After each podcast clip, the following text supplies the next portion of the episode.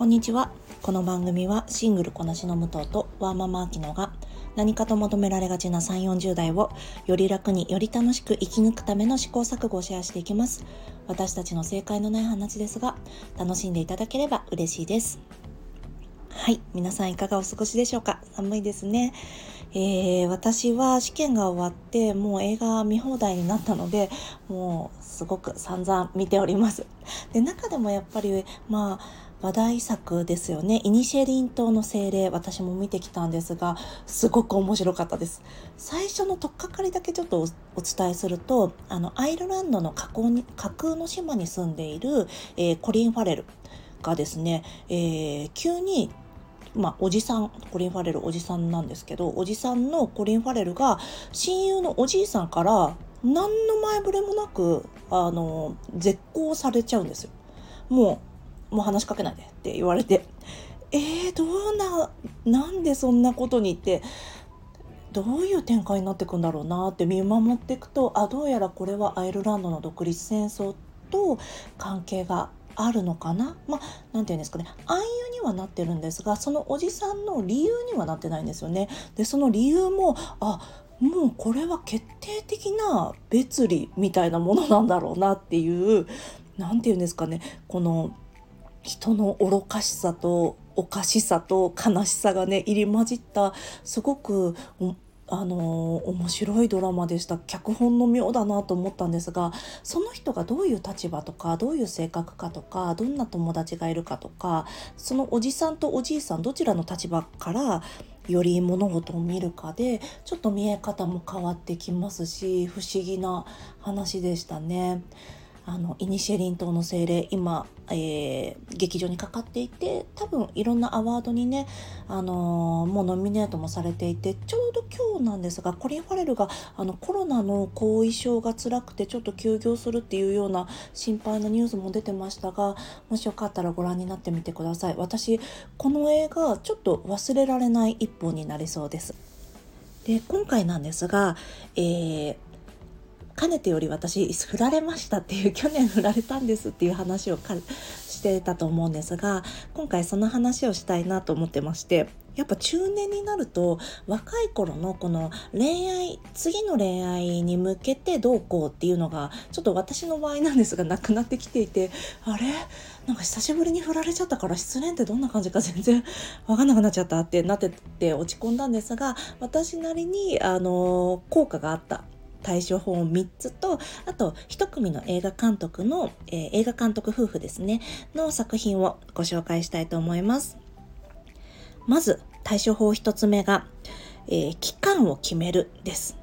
この失恋の例えば1週間目2週間目3週間目は多分まだ落ち込んでるな。4週間目はもう向こうからの連絡待ってるな。で1ヶ月経ったからこの辺りで私連絡ししようかどうか迷ってるだろうな。とかあこここの辺り私の誕生日だから連絡来るか待ってるだろうな。とかそういうのを大体自分の気持ちを予測して書いていくんですね。でまああとあのー1ヶ月、振られ1ヶ月記念、振られ3ヶ月記念とかで、ここで3ヶ月記念で7000円のホールケーキ食べちゃうぞとか そういうのをね、書いてったりとか、あと楽しみな他の予定。私だったら、ここで映画のこれが公開になるとかっていうのをどんどんどんどん書き足していくんですけど、で、そういうことやってって、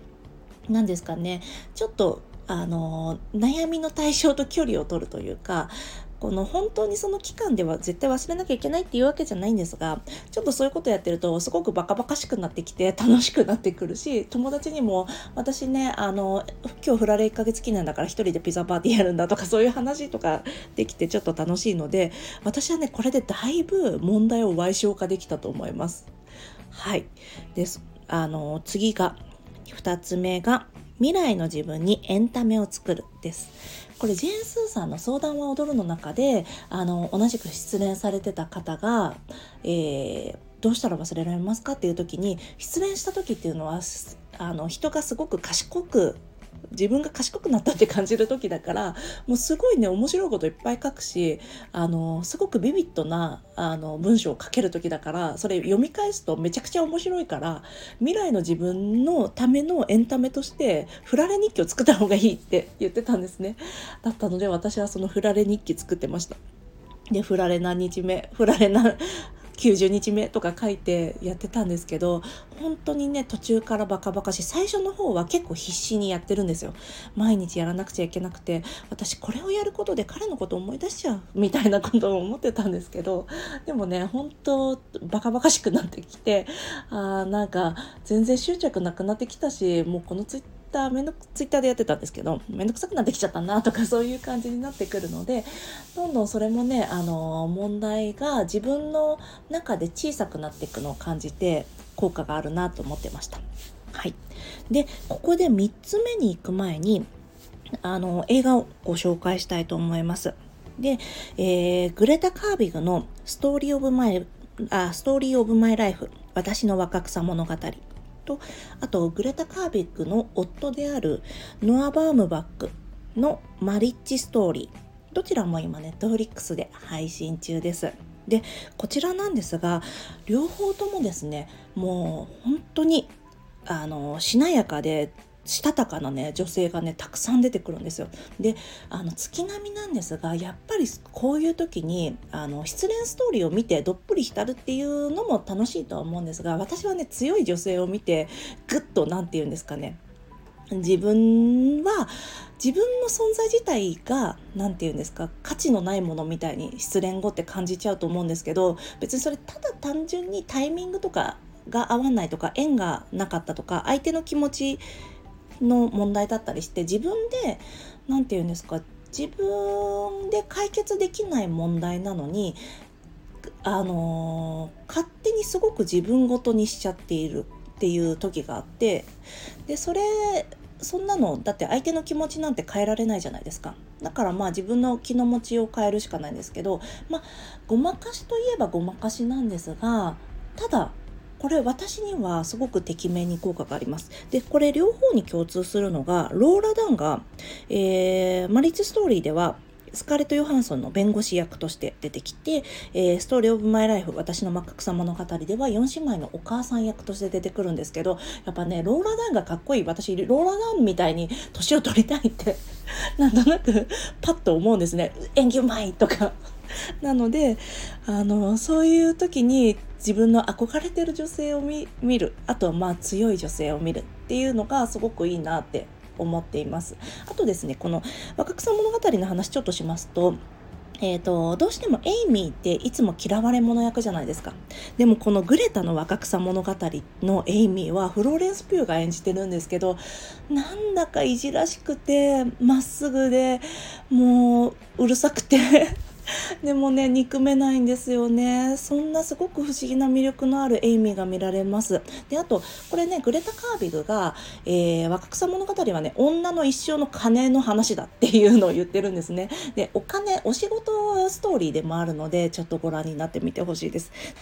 で、あともう一点。あの、すごく最高のセリフが出てくるんですが、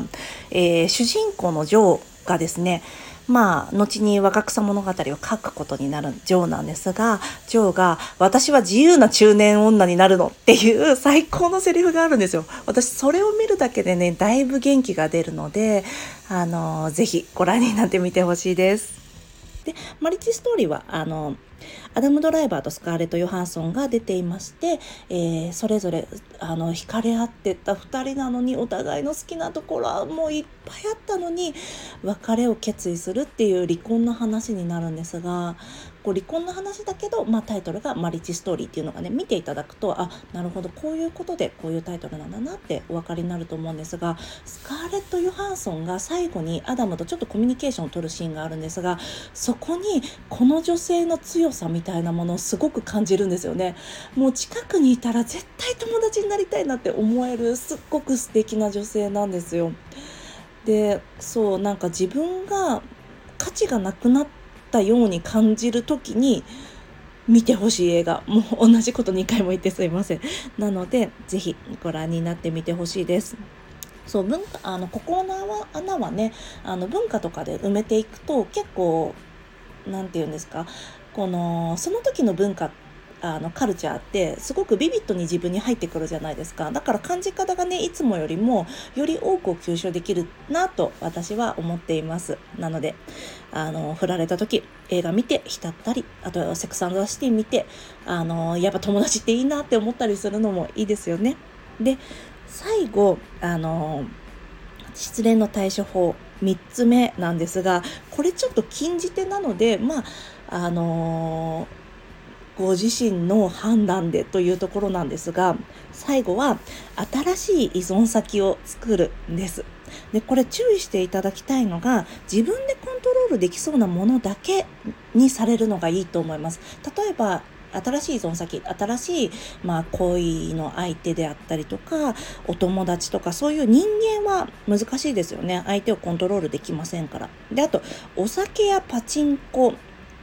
あとまあないと思うんですけどドラッグみたいなものそういったものもやっぱ自分でコントロールできないものあの依存症とかそういったものになりやすいものは避けていただいてあの依存先を作るとよろしいかと思うんですが最近で言えば多分推しとかがそうかと思うんですね。で私推しがいないので何に自分を何て言うんですかそこですごくハマらせたかというと携帯ゲームです。そう携帯ゲームってやっぱりねこのプロがどれだけユーザーを依存させるか